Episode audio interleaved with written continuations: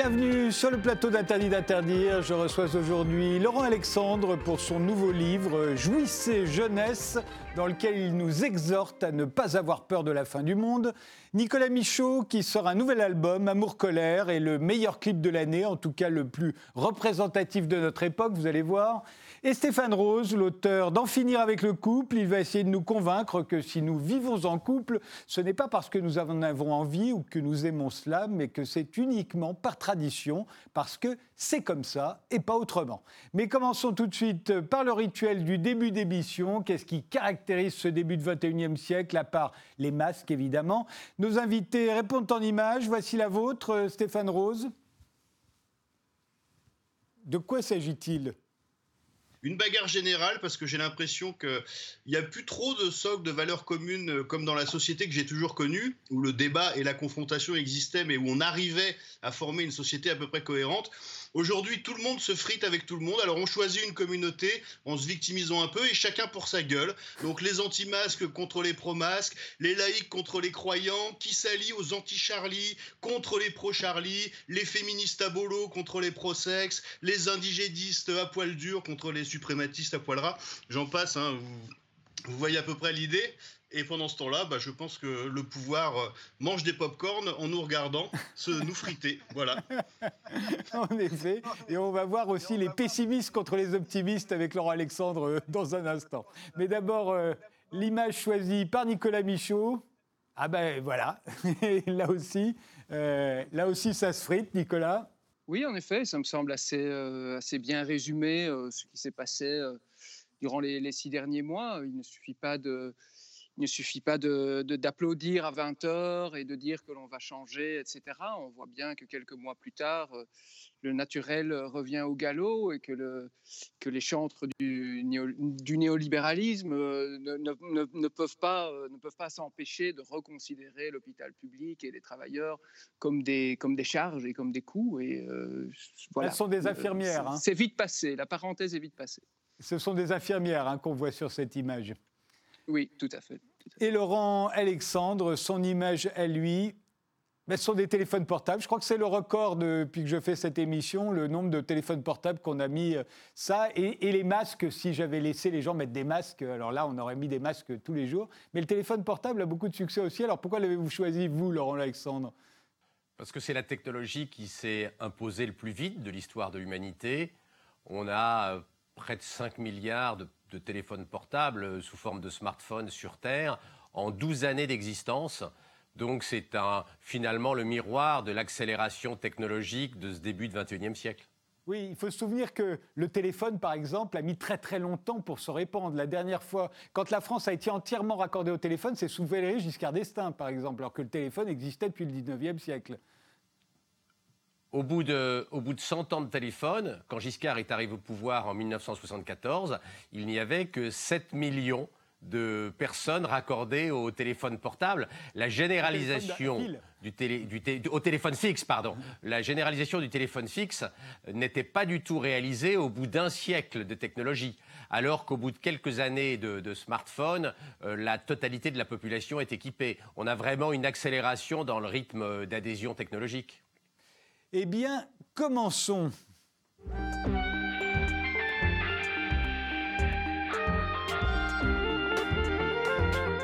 Laure Alexandre, vous avez intitulé votre nouvel essai euh, Jouissez jeunesse. Alors pourquoi ce titre? Pour être provoquant? Pas du tout, parce que je pense qu'il y a un grand combat politique à mener aujourd'hui pour empêcher les ayatollahs verts de mettre nos enfants sous Prozac. Ce qui caractérise l'idéologie verte aujourd'hui, c'est qu'elle a décidé de sadiser, d'instrumentaliser, de, paniquer, de démoraliser la jeunesse. Et d'ailleurs, ça marche très très bien. Un sondage réalisé en Australie, hein, il n'y a pas qu'en France qu'il y a des ayatollahs verts, a montré que 27% des gamins entre 10 et 14 ans pensent que la fin du monde écologique arrivera avant leurs 18 ans. Je ne sais pas si vous vous rendez compte, un petit Australien sur quatre pense que le monde aura disparu à cause du réchauffement climatique avant qu'il ait sa majorité. de, traumatiser nos gamins comme ça et je trouve criminel. C'est une grave faute politique. On a le droit de faire de la politique et d'être clivant, mais on n'a pas le droit de mettre une génération entière sous Prozac parce que c'est une bombe qui va nous péter à la gueule. Et puis de démoraliser les jeunes, euh, c'est vraiment dégueulasse.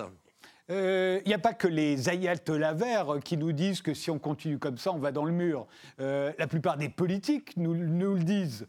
Ils oublient de le dire quand ils donnent des milliards à l'industrie automobile ou à l'industrie aéronautique. Mais de l'autre côté, ils nous disent euh, si on continue comme ça, on va dans le mur. Pourquoi ne le, dites-vous pas, vous? C'est parce que vous êtes climato-sceptique Parce que vous pensez que le réchauffement climatique n'est pas le. N'est pas le enfin, du moins que l'être humain n'est pas responsable du du réchauffement climatique? Qu'est-ce qui vous rend euh, moins pessimiste que les autres?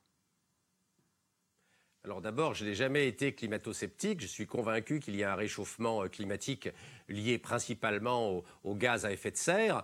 En revanche, un pays comme la France, qui est le plus vertueux au monde grâce au programme nucléaire en termes d'émissions de CO2, n'a pas à être sadisé.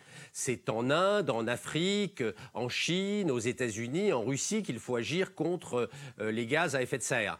Euh, par ailleurs, la dramatisation actuelle par les écologistes a conduit à fermer des centrales nucléaires comme Fessenheim. Et le résultat est catastrophique pour le climat.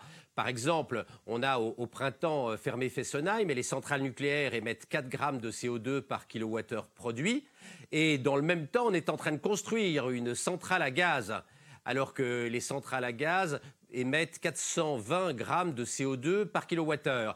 Et comme on a fermé Fessenheim pour compenser, depuis la rentrée, on allume en France en ce moment des centrales à charbon, cette fois-ci, qui émettent 850 grammes de CO2 par kilowattheure. Donc on ferme Fessenheim qui euh, produisait 4 grammes de CO2 au kilowattheure et on émet maintenant 850 grammes de CO2, c'est-à-dire 200 fois plus à, la, place. Donc la stratégie de panique engendrée par les écologistes traduit par une aberration pour le climat qui est de remplacer du nucléaire par du gaz et par du charbon avec 100 euh, à 200 fois plus d'émissions de gaz à effet de serre qui sont effectivement mauvais pour le climat. Donc les Verts, en réalité, parce que ce sont des ignares en économie et des ignares en économie de l'énergie, j'ai eu l'occasion ces derniers jours de débattre avec des Verts et de me rendre compte à quel point ils sont nuls en connaissance euh, de l'énergie et du CO2. Pour faire plaisir aux Verts, en réalité, on est en train d'aggraver le réchauffement climatique. D'ailleurs, le bilan du macronisme, du fait de la fermeture de centrales nucléaires, ce sera l'aggravation du réchauffement climatique. Tout ça pour faire, plaisir aux ayatollahs verts. Je trouve ça absolument tragique. Euh, cette politique énergétique est suicidaire et les Verts sont irresponsables d'aggraver euh, les gaz à effet de serre. Euh, c'est vrai que cet été, le magazine euh, The Economist a rendu hommage à Pierre Mesmer, le Premier ministre euh, de Georges Pompidou, celui qui avait choisi, après la crise du pétrole, le tout nucléaire. C'était à la fin de l'année 1973. Et The Economist disait que si tous les dirigeants des pays développés à l'époque avaient imité la France, il n'y aurait pas eu de réchauffement climatique. Vous le pensez aussi? Ah, bien sûr si tous les pays avaient fait comme la France, le problème du réchauffement climatique ne se poserait pas. Et de voir aujourd'hui qu'on va faire exploser les compteurs de CO2 en fermant les centrales nucléaires me rend malade. Euh, mais les écologistes sont irresponsables. Ce sont aujourd'hui les grands responsables de l'aggravation du réchauffement climatique, parce qu'en réalité, ils n'en ont rien à foutre du CO2 et du réchauffement climatique. Ils sont antinucléaires pour des raisons idéologiques, parce que c'est leur ADN, et leur objectif, c'est de fermer les centrales nucléaires, même si cela aggrave euh, euh, extrêmement rapidement le réchauffement climatique. Je suis écœuré par la stratégie énergétique complètement cynique des écologistes. Mais euh, on, voit bien en lisant votre livre, Laurent Alexandre, que pour vous, au fond, nous vivons notre âge d'or. En tout cas, dans un pays comme la France, euh, ça semble une évidence à vos yeux, technologiquement, sur le plan de la santé, même financièrement. on n'a jamais été aussi riche, aussi bien portant. On n'a jamais vécu aussi longtemps dans un pays assez pacifié, qui n'a jamais été aussi peu violent. donc c'est un âge d'or, mais en même temps, cet âge d'or est, menacé à la fois par l'ignorance, euh, l'ignorance scientifique, mais l'ignorance historique aussi. Il est menacé également par euh, euh, l'état de droit, est menacé. Et au fond, on est de moins en moins rationnel, ou plutôt de plus en plus irrationnel, et mûr pour une dictature. C'est assez paradoxal. Oui, oui. Nous vivons un âge d'or, c'est évident. Je me permets de rappeler qu'avant 1888 et l'invention de l'appendicectomie par Charles Kraft à Lausanne, quand votre gamin avait une appendicite aiguë, on n'appelait pas le médecin. On appelait le curé et le croque-mort, parce que 100% des appendicites crevaient. On ne savait pas traiter les appendicites euh, aigus avant 1888. En 1900 encore, il y avait un petit Français sur cinq qui mourait avant d'atteindre ses 5 ans. L'espérance de vie était à 27 ans à Paris il n'y a pas très longtemps. Et euh, Greta Thunberg euh, devrait se rappeler, elle qui fait des leçons à la terre entière, qu'il y a deux, trois siècles, quand il n'y avait pas de frigidaire, pas de pesticides, pas d'engrais, pas de, pas, de semences modernes et qu'il n'y avait pas de, de, camions pour transporter les grains, les famines étaient tellement terribles dans son pays en Suède qu'on y, qu'on y notait des cas importants de cannibalisme, comme dans la France de Louis XIV. Sous Louis XIV, il y a eu deux famines qui ont fait 2 millions de morts à L2, dans un pays qui avait 23-25 millions d'habitants. Donc l'âge d'or du passé, il est complètement fantasmé. En réalité, le passé était épouvantable, on mourait très jeune. Quand on était malade, on ne pouvait pas e-, être soigné. Et à part la très haute bourgeoisie et l'aristocratie, les gens crevaient de faim euh, et de froid. Euh, en, permanence, euh, à part les étés qui étaient parfois caniculaires. Et il y a eu une, canicule sous Louis XIV qui a fait 700 000 morts. Donc oui, nous vivons un âge d'or et, le monde est beaucoup plus doux qu'avant, mais en même temps, nous avons la remontée d'un courant euh, irrationnel qui est assez désespérant. On imaginait que les Lumières étaient définitivement inscrites dans l'esprit des Français. En réalité, on voit bien sur le débat écologique à quel point l'irrationalité est forte. Mais c'est un petit peu normal. Notre cerveau a été produit par la sélection darwinienne pour euh, réfléchir très vite en dépensant très peu d'énergie, parce que la nourriture était jadis rare, euh, mais il n'est pas bien adapté pour euh, résoudre des problèmes compliqués. En réalité, notre cerveau est parfait pour aller à la chasse aux mammouths, il est très mal adapté pour résister aux prédictions apocalyptiques des ayatollahs verts. Mais il est également préparé, notre cerveau, à avoir peur. Et c'est souvent ce qui nous a sauvés quand euh, on allait à la chasse aux mammouths. C'est parce qu'on avait peur qu'on restait vivant et qu'on pouvait faire des enfants qui allaient avoir des enfants. Aujourd'hui, qu'on a peut-être moins de raisons d'avoir peur, on continue d'avoir peur parce que notre cerveau est entraîné à cela. Et après tout, c'est peut-être ce qui nous permettra de survivre. Euh, un darwinien comme vous ne va pas me contredire. Néanmoins, aujourd'hui, comment ne pas avoir peur quand on nous annonce la fonte de la banquise, la montée des eaux, la recrudescence des catastrophes naturelles euh, et des épidémies, euh, la réduction de la biodiversité. Euh, et, or, c'est ce que nous promettent tous les scientifiques, en tout cas une grande majorité d'entre eux, depuis 25 ans maintenant. Oui, bien sûr. Les ayatollahs verts nous, prévoient des catastrophes permanentes. Mais euh, souvenez-vous, le pic des morts par catastrophe naturelle sur Terre, c'est 1931, 3 millions et demi de morts. Il y en a aujourd'hui 100 fois moins. La réalité derrière le discours qu'on nous assène, c'est que les catastrophes naturelles tuent 100 fois moins de terriens chaque année qu'il y a 100 ans, alors même que la population a été multipliée par bientôt 4. Donc euh, on nous prévoit plein de catastrophes, mais la réalité, c'est que la pollution de l'air s'est effondrée à Paris.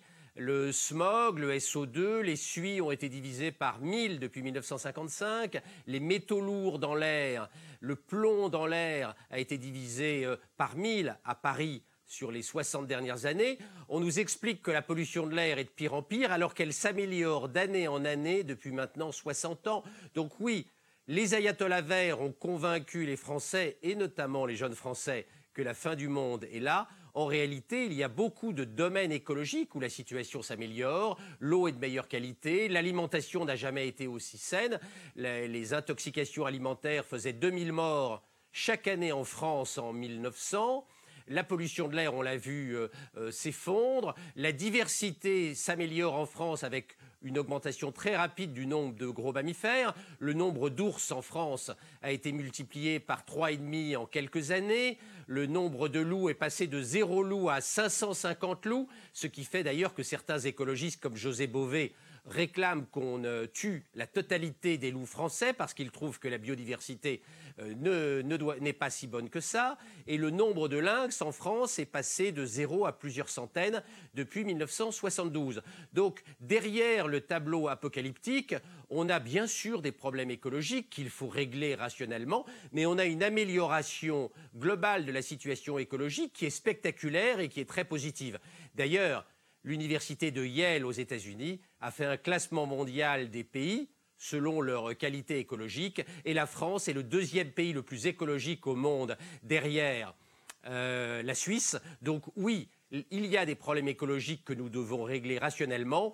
Oui, les écologistes commencent à nous les gonfler, à nous annoncer la fin du monde, alors que la France est un pays dont la situation écologique s'améliore constamment et qui est euh, un exemple pour le monde, avec une très faible émission de CO2 et des indicateurs verts qui sont euh, euh, chaque année meilleurs depuis maintenant plusieurs décennies.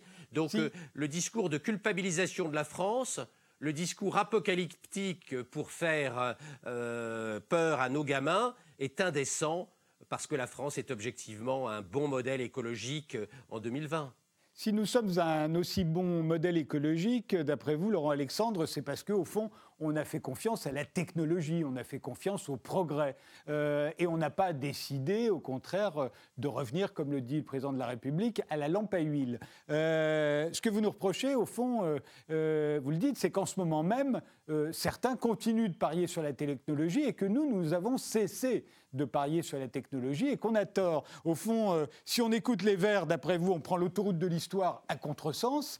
mais si on ne les écoute pas, on a l'impression qu'on fait comme Donald Trump. Euh, et, Donald Trump, euh, euh, il, a eu grande confiance dans l'hydroxychloroquine. Ça ne doit pas être votre copain non plus, pour cette raison, ne serait-ce que pour cette raison. Je suis un anti-Trump notamment à cause de ses positions climato-sceptiques, moi qui suis convaincu du réchauffement climatique et qui est pro-nucléaire pour cette raison, vous l'avez compris. Oui, la technologie et la richesse est nécessaire pour devenir vert. Quand on regarde sur 150 ans à l'échelle mondiale, on se rend compte que les populations commencent à s'intéresser à l'environnement quand le niveau de vie par habitant arrive entre 2000 et 5000 dollars par an et par habitant. Quand on crève de faim, quand on n'a pas de quoi nourrir ses enfants, on s'occupe pas de l'environnement. On fout les déchets euh, dans, la rivière, on pollue, on n'en a rien à foutre. C'est quand on commence à être riche et qu'on a un bon niveau de vie qu'on s'occupe de la nature. Donc oui, les pays les plus riches sont les pays qui s'occupent le plus de l'environnement et ce n'est pas un accident si euh, la Suisse, qui est l'un des pays les plus riches au monde, a l'environnement euh, le mieux protégé. Donc oui, demain, on va diminuer notre empreinte énergétique, notre empreinte écologique grâce à la technologie, on va épurer l'eau, on va épurer l'air, on va améliorer encore euh, la biodiversité. Regardez comment on est passé d'une situation de quasi-extinction des baleines en 1955 à une situation en 2020 où il n'y a quasiment plus d'espèces de baleines qui soient menacées. Il y a encore des espèces de baleines qui ont des difficultés, mais il n'y en a aucune qui est au bord de l'extinction. Donc il faut que l'on règle les problèmes écologiques grâce à la prise de conscience de la population grâce à la technologie et sans passer par la case Prozac pour nos enfants. Euh, Laura Alexandre, euh, euh, au fond, ce que vous dites à, la jeunesse, quand vous lui dites jouissez jeunesse, c'est vous lui dites le monde est génial, ne vous laissez pas déprimer, tout est à faire, tout est possible aussi. Oui, bien sûr. La jeunesse va vivre une époque extraordinaire. Homo Deus arrive. Réguler Homo Deus, c'est pas si simple. Euh, la jeunesse qui arrive aux, manettes aujourd'hui va devoir savoir ce qu'on fait de technologies aussi bouleversantes que le bébé à la carte, les manipulations génétiques, les voyages spatiaux, les modifications euh, cérébrales que Elon Musk a commencé avec sa société Neuralink. Tout ça, ce sont des chantiers intimidants fantastiques, mais qui, qui, euh, qui, vont entraîner certaines craintes. Et c'est la jeunesse qui va devoir gérer cet homo deus, cet homme-dieu euh, tout-puissant avec euh, les technologies NBIC et, qui arrive. Et puis, je dis à la jeunesse, ce n'est pas parce qu'il y a des chantiers technologiques possiblement intimidants qu'il faut écouter les grands moineaux de Game of Thrones les Savonarols du XXIe siècle. Il faut jouir de ce, vie, de ce monde extraordinaire. Et je me permettrai juste de rappeler aux gamins qui ont 20 ans aujourd'hui que quand moi j'avais 20 ans en 1980, c'était le début de l'épidémie de sida. Et chaque fois qu'on baisait, on avait peur d'attraper le sida. Rien que pour ça, il vaut mieux, quand on est un jeune, vivre en 2020 que de vivre en 1980 au tout début de l'épidémie de sida, qui a tué, rien qu'en France, des dizaines de milliers de jeunes euh, au début de leur vie sexuelle. Il y, a, Nicolas Michaud euh, qui vous écoute et, qui avait envie de réagir. Euh, je, vous en, je, vous en, prie, Nicolas. Oui, oui, oui. Bah, enfin, réagir, je ne sais pas. Hein, je ne sais pas si je suis habilité exactement à réagir. Chacun, chacun pense ce qu'il veut. Mais, mais là, oui, je suis, un peu, je suis un peu étonné. Je suis un peu étonné que M. Alexandre s'adresse comme ça à la jeunesse en ayant la... ça donne un peu l'impression qu'il sait un peu mieux que les jeunes eux-mêmes euh, euh, les, les, enjeux qui sont, qui sont devant eux. Et, et voilà je me retrouve pas du tout dans, dans, dans la lecture euh, dans la lecture que monsieur Alexandre fait. Ça me semble être une lecture très très très réactionnaire j'ai vraiment du mal avec l'idée que les, pays riches soient soit euh, seraient manifestement les pays les plus, euh, les plus responsables en termes de réchauffement climatique. Il me semble justement que les pays riches, euh, comme les États-Unis, le Canada, la France, enfin les pays occidentaux en général, sont beaucoup plus responsables du, réchauffement climatique que les pays en voie de développement. Enfin, je me dis, ça, ça me semble assez, assez évident. J'ai l'impression qu'on vient remettre en cause ici des choses euh, voilà, je suis un peu, je suis un peu étonné par le discours de M. Alexandre. j'ai l'impression que Greta Thunberg, que la génération Greta Thunberg n'a absolument pas besoin des conseils de M. Alexandre. Laurent Alexandre, euh, vous vous voyez vous comme un progressiste, mais on vous voit parfois comme un réactionnaire. Ça aussi, c'est paradoxal. Alors, euh, les réactionnaires, ce sont les écologistes. Ils veulent retourner au temps d'avant la technologie. Regardez en ce moment le psychodrame autour de la 5G. Euh, je ne parle même pas euh, du Tour de France, qui est un autre sujet. Euh, je, me permets, Monsieur Michaud, de vous dire que vous n'avez pas lu mon livre. Je ne donne pas de conseils à la jeunesse.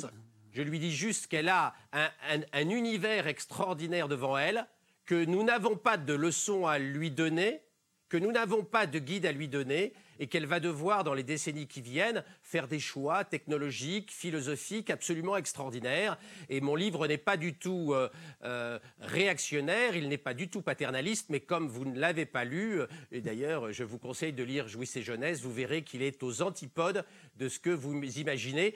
J'évite trop de, jouer trop les vieux cons et je ne me permettrai pas de donner des conseils aux gamins de 20 ans aujourd'hui. Je me permets juste de leur rappeler que de mon temps, c'était beaucoup moins bien qu'aujourd'hui. Euh, il y a un conseil néanmoins que vous donnez à la jeunesse, Laurent Alexandre, euh, c'est de sauver l'Europe. Vous dites parce que l'Europe, au fond, euh, plus, ne fait plus le choix de la technologie. Elle l'a fait autrefois. Si on se reporte il y a un siècle, l'Europe et la France étaient en, étaient en pointe dans tous les secteurs de la technologie. Aujourd'hui, nous sommes en train de devenir arriérés. Et on l'a vu pendant la crise du Covid. Oui, le recul technologique de l'Europe est terrible. Donc il faut que nous nous réveillons et, et, et Jouissez Jeunesse se termine par euh, une phrase à la jeunesse euh, euh, faites des bébés et donnez-leur l'amour du futur, du progrès, de la liberté et de l'Europe. Oui, vous, êtes, vous pensez vraiment que demain sera mieux qu'aujourd'hui? Écoutez, si l'un d'entre nous allait dans le passé, il n'y resterait pas longtemps. Je vous envoie en 1349, vous paniqueriez au bout de quelques minutes. Sous Louis XIV, à la première migraine, vous supplieriez pour avoir du doliprane.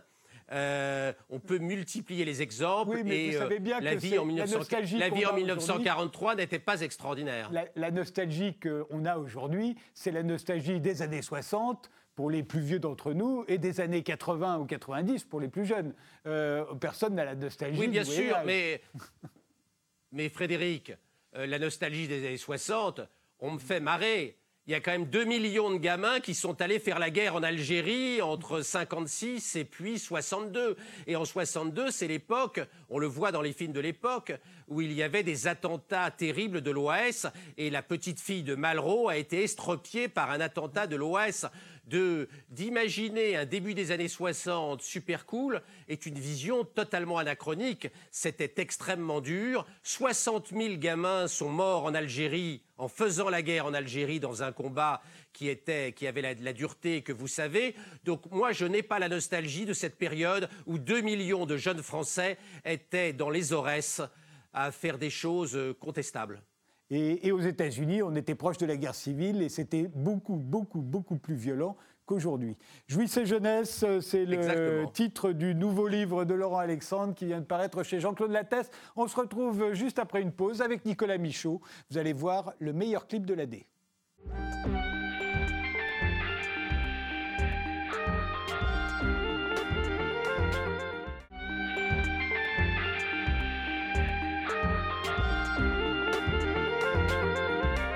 Nicolas Michaud, vous sortez votre nouvel album Amour-Colère, sur lequel figure la chanson Parrot, euh, perroquet en anglais. On va regarder tout de suite le clip, je le trouve formidable. Vous voulez nous en dire un mot avant qu'on le voit? Euh, oui, pourquoi pas Pourquoi pas C'est un, clip qui a été réalisé par, euh, Johan Ster, euh, avec qui j'ai collaboré sur, sur cette chanson. Mais on a, on a, on a conçu le clip ensemble et avec Grégoire Mauss aussi qui travaille avec moi. Donc, première chose. Voilà, c'est un clip, entre nous, on l'appelait 2020 in Your Face, 2020 dans, dans ton mmh. visage ou dans, dans ta face. voilà, on a essayé de résumer un petit peu les choses. On n'a pas du tout la même vision du monde et la même lecture que, que Monsieur Alexandre précédemment, donc vous le verrez dans le clip. Euh, voilà, on a essayé dans un premier volet d'exposer à quel point nos, nos, dirigeants et la classe dominante nous menaient vers la catastrophe. Et dans un second volet du clip, on a essayé de montrer que, heureusement, il y avait déjà des gens qui, qui se battaient pour, pour sauver ce qui peut encore l'être. Et euh, voilà. Donc c'est à la fois une, un pamphlet et un hommage. Eh bien, on le regarde tout de suite, en tout cas un extrait.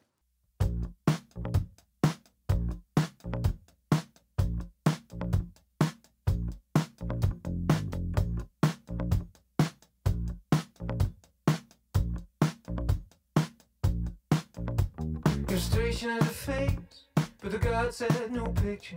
You study in the past and you mastermind the future.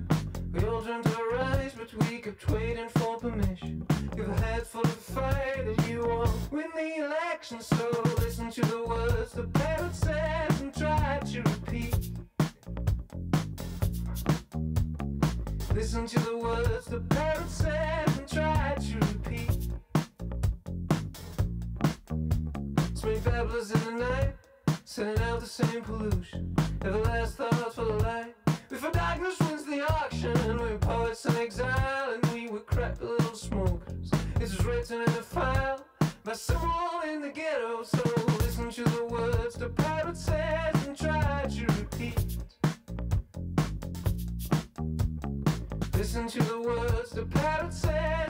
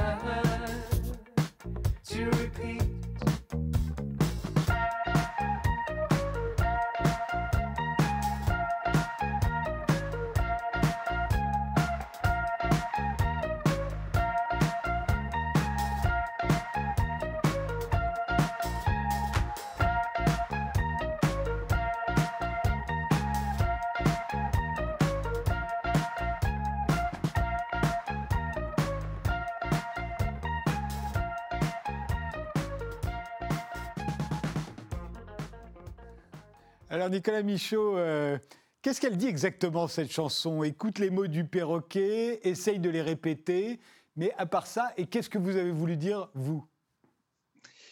Bah, c'est-à-dire, euh, je pense une chanson qui doit rester euh, relativement ouverte. Je veux dire, c'est à l'auditeur aussi de, trouver son chemin là-dedans. Mais pour moi, c'est une chanson sur le, sur le, hum, d'une certaine façon, sur la révolution. C'est une chanson sur l'inversion des hiérarchies.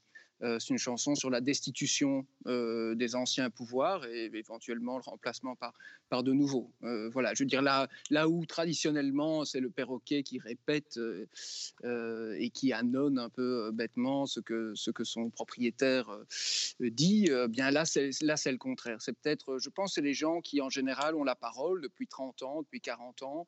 Et ben, je pense que ces gens, il est temps qu'ils s'asseyent et qu'ils écoutent ce, que, ce que les silencieux euh, ont à dire. Est-ce que, est que vous y montrez un monde violent ou est-ce que ça n'est pas un, monde qui joue la comédie de la violence? Non, je pense que le, clip montre dans sa première partie, je, pense, le, monde tel qu'il est, dans, toute sa violence. je pense, j'entendais récemment dans votre émission Geoffroy de la Gaznerie qui disait la non-violence, ça n'existe pas. Euh, je suis assez, assez d'accord avec ça. Je veux dire, il y, a, de la violence qui est là, qui est, qui est faite sur les communautés.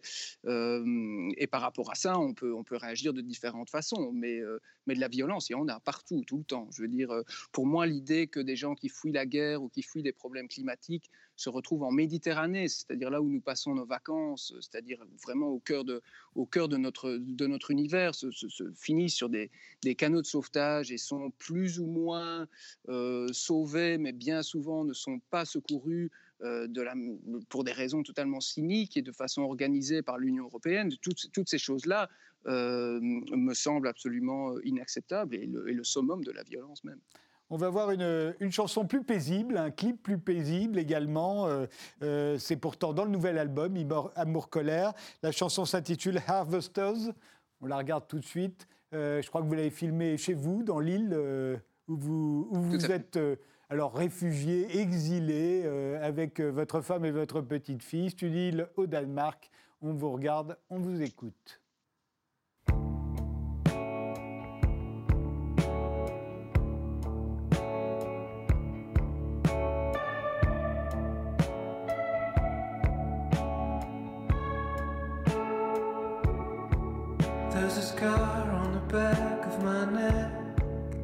Try not to show it. Just a thing from the past that I keep locked in my head.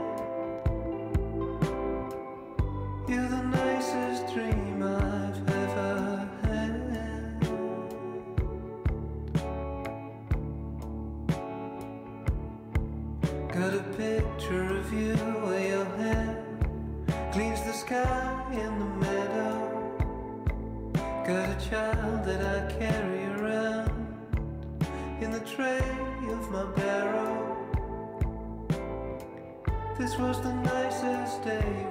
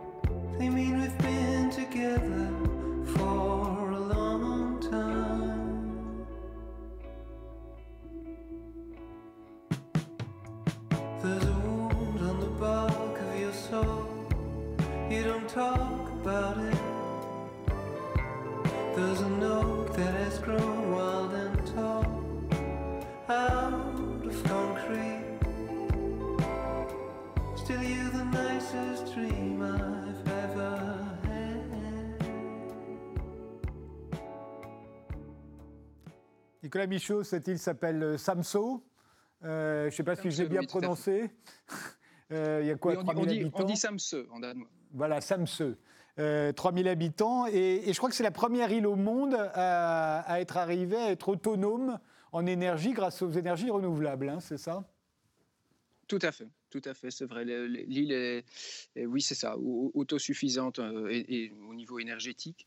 Euh, mais le tableau n'est pas, euh, comment dire, n'est pas tout blanc non plus. L'île a encore énormément d'agriculture industrielle qui utilise du glyphosate et autres, intrants. Donc, donc voilà, comme partout, il y a la transition est en, est en cours. Il y a du, il y a du pour, il y a du contre.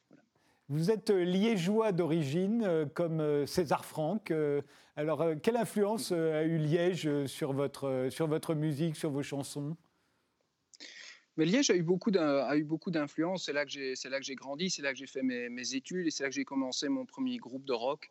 Euh, donc c'est pas la musique de César Franck qui m'a beaucoup inspiré, mais, euh, mais, mais, de mener euh, ce groupe de rock euh, quand j'avais entre, entre 17 et 25 ans m'a beaucoup, m'a beaucoup appris sur, sur mon métier. Euh, on a commencé euh, tout en bas de l'échelle, on faisait des premières parties d'un groupe de reprise des Rolling Stones qui euh, s'appelait Bulldog and the Sticky Fingers et on, a, on jouait dans la région, dans les balles, les mariages, tout ça, et on le remplaçait quand il ne pouvait pas venir, tout ça. Donc, donc voilà, c'est comme ça qu'on a appris, qu'on a que j'ai appris la musique, on pourrait dire, sur, sur le ce groupe, je crois de savoir qu'il s'appelait Été 67, c'est ça? Tout à fait, tout à fait. Vous étiez, vous étiez un peu dans la nostalgie quand même du C'était mieux avant été 67. Oui, tout à fait, tout à fait. Mais moi, je, moi, je suis, euh, je suis un grand nostalgique. Je pense que les, je pense que l'être humain a, des, malgré tout de bonnes raisons d'être nostalgique. Je veux dire, euh, un, de, un, de, mes livres préférés, c'est Mémoire d'Adrien de, Marguerite Yourcenar. Euh, je trouve que, par exemple, dans ce livre, elle, elle, arrive à, à, faire passer, à faire sentir ce que ça a pu être d'être un être humain euh, au deuxième siècle après Jésus-Christ. Et je pense que, bien sûr, euh, nous avons euh, la technologie pour, pour nous amuser, pour nous divertir et pour nous permettre d'apprendre plein de choses. Mais je pense que les hommes du, deuxième siècle, par exemple, après Jésus-Christ, avaient, avaient d'autres avantages. Eh bien, on va regarder un dernier extrait, c'est Nos retrouvailles, parce que vous chantez aussi en français. Extrait du clip, là encore une chanson tirée de ce nouvel album. Dans la nuit noire, j'attends l'aube pâle et me prends à rêver d'une cité idéale. C'est où je suis, ne me dis rien qui va. Dans la nuit noire, j'attends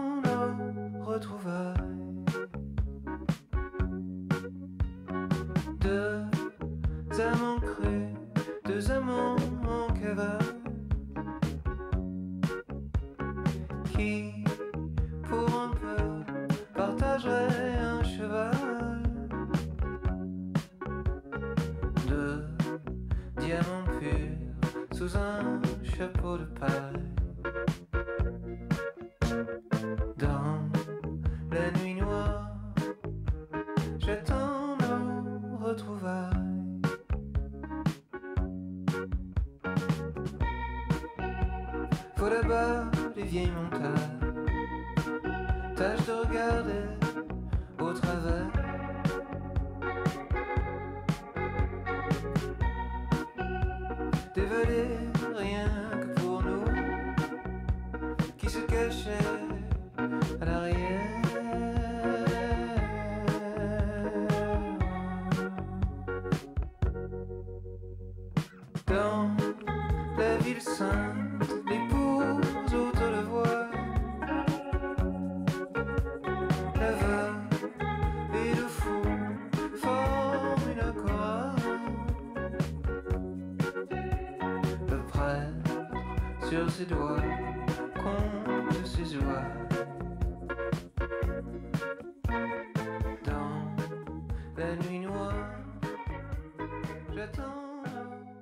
clip qui sert de très bonne introduction pour parler avec Stéphane Rose euh, d'en finir avec le couple. Dernier mot, euh, euh, Nicolas Michaud, vous êtes en concert vendredi prochain à la, Marbrerie de Montreuil avec des masques, j'imagine. Oui, oui, euh, masque et, euh, distanciation physique, évidemment, euh, mais, euh, surtout, euh, surtout euh, bonne humeur et envie d'enfin jouer devant des gens. On se réjouit beaucoup, évidemment. Oui, c'est quand même votre spécialité au départ. euh, Vous êtes normalement Oui, un oui. habitué des longues tournées. Merci Nicolas. Je rappelle que euh, Amour euh, Merci euh, vient de sortir et que vous serez donc en concert vendredi le 25 septembre à la Marbrerie de Montreuil.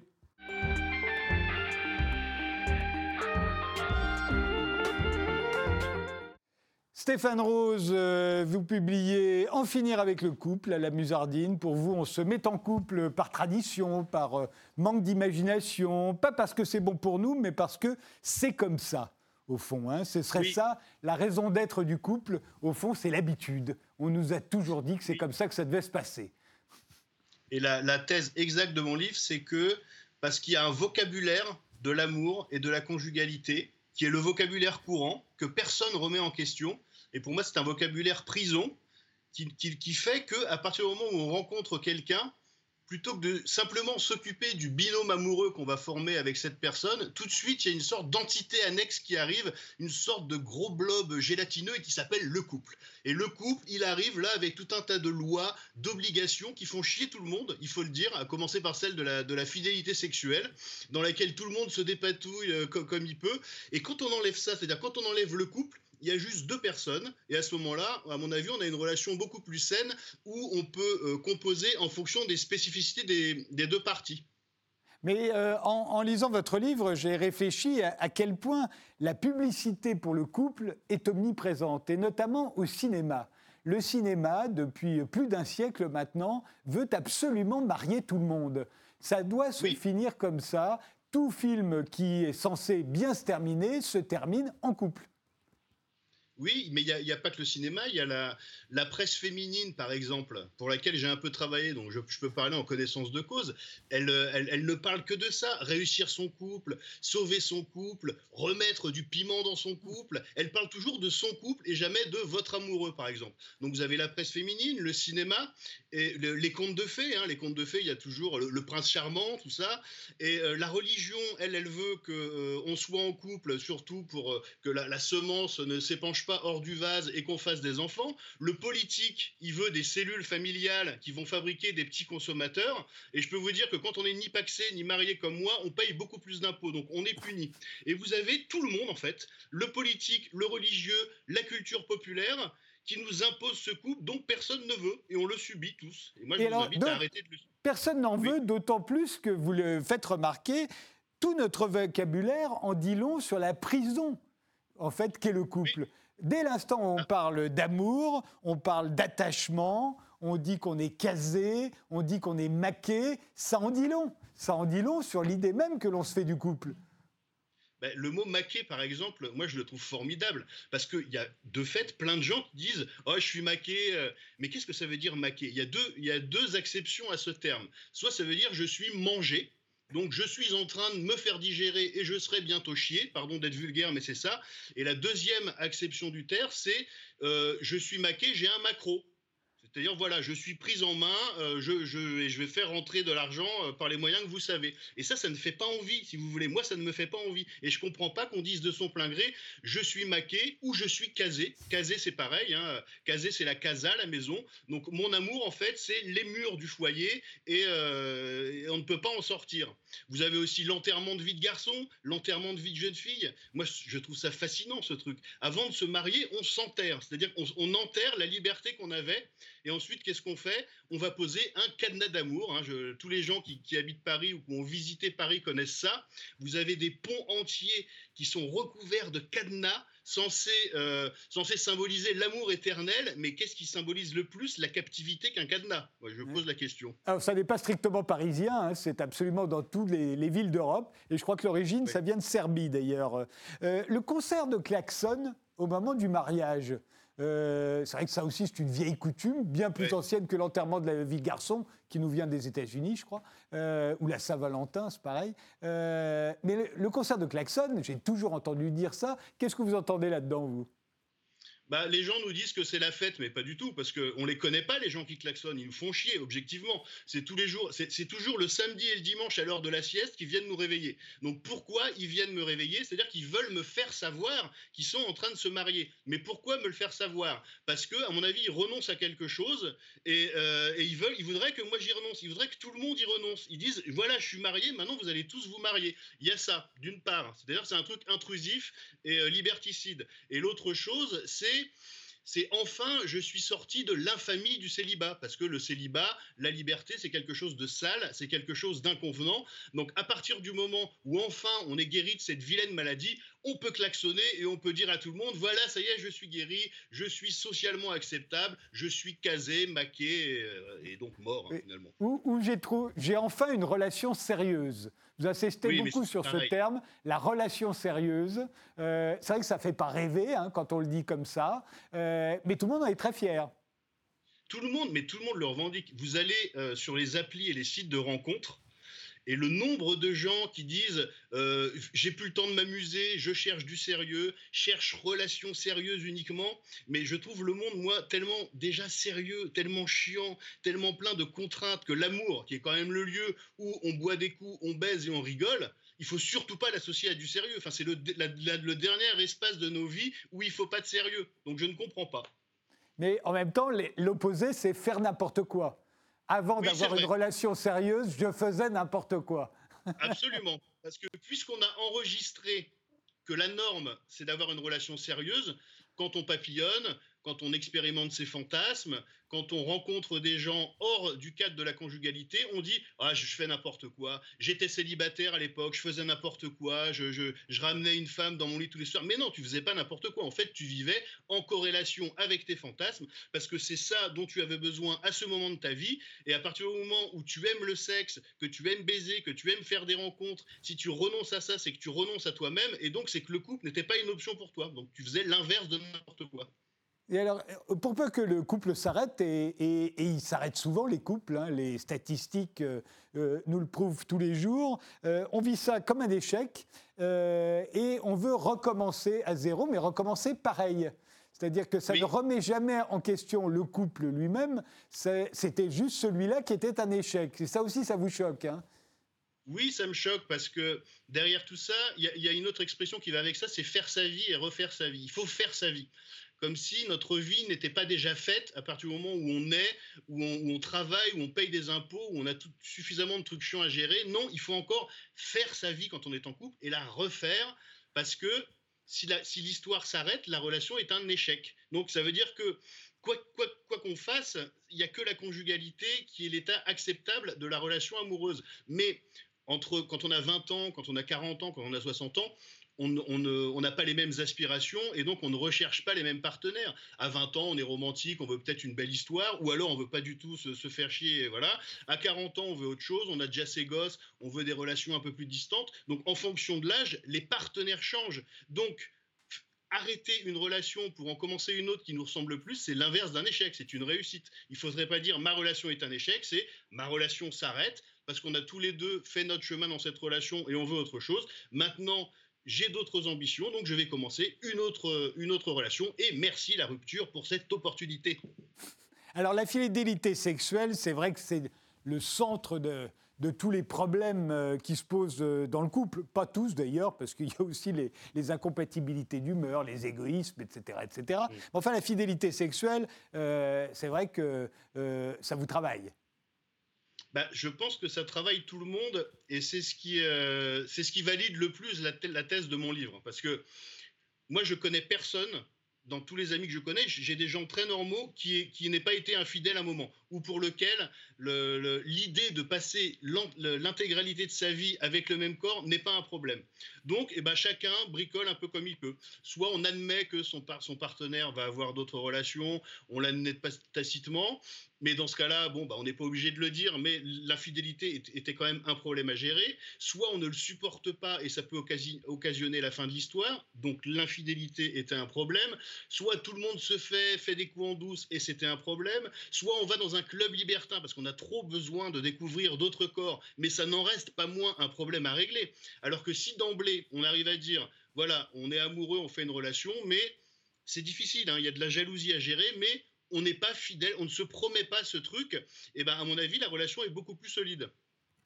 Mais, comment, euh, au fond, le couple, c'est avant tout du sexe? Euh, l'amour, c'est du sexe. La passion, ce qu'on appelle aujourd'hui la passion amoureuse, c'est du sexe. Autrefois, les, mariages d'amour ne reposaient pas du tout sur, sur cette nécessité d'une vie sexuelle riche et, variée. Donc, euh, comment organiser sa vie sexuelle sans passer, sans s'enfermer dans le couple. Au fond, c'est ça le problème, puisque vous avez l'air de dire que tout le monde est d'accord pour dire que le couple, c'est pas la solution, et au fond, euh, on en serait tous plus ou moins conscients sans vouloir se l'avouer. Comment faire autrement? On va pas quand même eh dépendre de Tinder. Ça va pas quand même être Tinder qui va tout régler. Et puis si jamais ils se mettent en, si jamais ils se mettent en grève, on est mort. Moi, ce que je suggère, c'est que quand on tombe amoureux de quelqu'un, on lui dise voilà, toi et moi, on ne fait pas un couple, on est exactement comme deux amis, sauf qu'en plus, on baise. Qu'est-ce qu'on fait avec des amis? On parle, on boit des coups, on refait le monde, on se promène, on part en vacances. Bah nous, ça va être pareil et il va y avoir de la sexualité en plus. Mais un ami, je vais jamais l'emmerder parce que si, parce que ça, parce qu'il m'a pas appelé, parce qu'il n'y a, pas d'obligation avec les amis, ni avec les parents, ni, dans une relation professionnelle. Il n'y a qu'avec le couple, au nom de cette espèce d'entité magique qui s'appelle le couple, qu'on s'impose une série d'obligations. Si on, on définit toutes les obligations du couple et qu'on s'en débarrasse, on dit voilà, il y a deux amis qui baisent. C'est une sorte d'amitié sexuelle. Et à mon avis, là, les choses deviennent plus faciles à gérer. Oui, mais enfin, si demain vous rencontrez Ava Gardner, vous n'avez pas envie d'être copain avec Ava Gardner, vous voyez? Vous voulez qu'il y, ait de la fièvre, qu'il y ait de la passion, euh, qu'on se déchire, qu'on s'aime. On ne veut pas être amis. On n'a peut-être pas les mêmes fantasmes, mais l'un n'empêche pas l'autre. On peut avoir de la passion sans forcément. Mais justement, s'il y a de la passion, euh, pourquoi s'emmerder avec la prison du couple et toutes ces obligations constreignantes dont on sait très bien, soit dit en passant, qu'elle tue la passion. Hein, c'est le fameux roman de Beck Bédé, L'amour dure trois ans, c'est une formule, mais on est tous d'accord. Le désir sexuel, il y a un moment, ça s'arrête. Faut arrêter de se mentir. On peut le faire prolonger en achetant trois sextoys, un peu de lingerie sexy, en allant se délurer en club échangiste, mais voilà, il y a un moment, ça va s'arrêter. Donc la passion, euh, bah, si, on veut la porter, il faut enlever, enlever le couple et admettre et c'est là aussi qu'on enlève le couple, qu'il y a un moment, elle s'arrête et qu'on passe à autre chose, et que l'histoire était bornée dans le temps qui renvoie à la notion d'engagement qui est pareil, c'est le premier commandement du couple, hein, l'engagement. J'ai plein de copines qui disent Oh, les mecs aujourd'hui, ils veulent pas s'engager, mais prends ça comme une opportunité. Il veut pas s'engager, ça veut dire qu'il va vivre le truc au jour le jour et il va le vivre vraiment. Alors que s'engager, qu'est-ce que ça veut dire? Ça veut dire promettre un avenir qu'on ne pourra pas garantir. Et de fait, je rappelle, ce sont les statistiques de l'INSEE, qu'un mariage sur deux, pas sur 50 ou sur 100, un mariage sur deux se solde par un divorce. Donc s'engager, ça veut dire aujourd'hui, je m'engage avec toi, mais tu as 50% de chances que ça aille dans le mur. Donc autant ne pas s'engager. Oui, surtout que c'est un mot qui nous rappelle aussi l'armée, c'est-à-dire euh, une, institution euh, dans laquelle, quand on rentre, on abolit toute liberté. Euh, donc, effectivement, c'est pas forcément folichon. Merci Stéphane Rose. En finir avec le couple, ça vient de paraître à la Musardine et les statistiques nous diront plus tard si vous avez triomphé ou pas de cette vénérable institution. Merci de nous avoir suivis. Rendez-vous au prochain numéro